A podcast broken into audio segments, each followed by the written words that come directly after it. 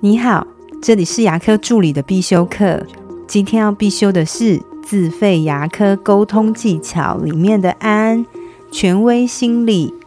人们倾向接受来自权威人士的要求，这是因为人们总是认为权威人士的判断比较正确可信。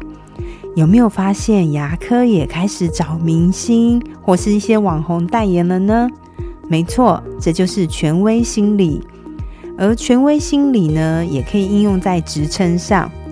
这也是为什么很多业务人员或是防重人员的名片上的职称，大多都是看到主任啊、经理、乡里，因为这样会让消费者觉得比较专业、比较权威，所以比较可信。为了增加消费者的权威感，职称这件事就非常重要了。我记得我在成都工作的时候遇到一位医师，我认为他根本就是咨询天才。如果他开咨询课，那我相信大家应该都没饭吃了。他真的好厉害哦！我举一个我印象很深的例子，跟权威效应有关的。他的技术呢，非常非常的一般，可是患者量却特别特别的大，很特别吧？他姓黄。一般来讲，我们遇到姓黄的医师，都会称呼他黄医师，对吗？不，这样并不够权威。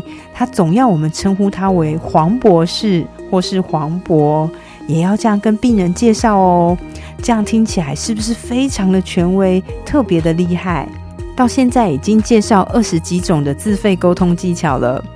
快到尾声的时候，我要跟大家强调一下，我并不是那么喜欢套路的。因为我认为牙科的本质还是在医疗，我们要把医疗做好才是真的。但适当的沟通技巧还是很重要的。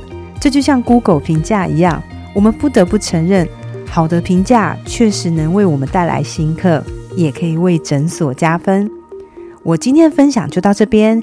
如果觉得今天的内容对你有帮助的话，请帮我下载下来或分享出去，让更多人听得到。如果你对牙科管理、自费咨询跟助理培训有任何问题，欢迎留言给我，或者是在龙语牙体技术所的粉丝专业可以找到我。下次再见了，拜拜。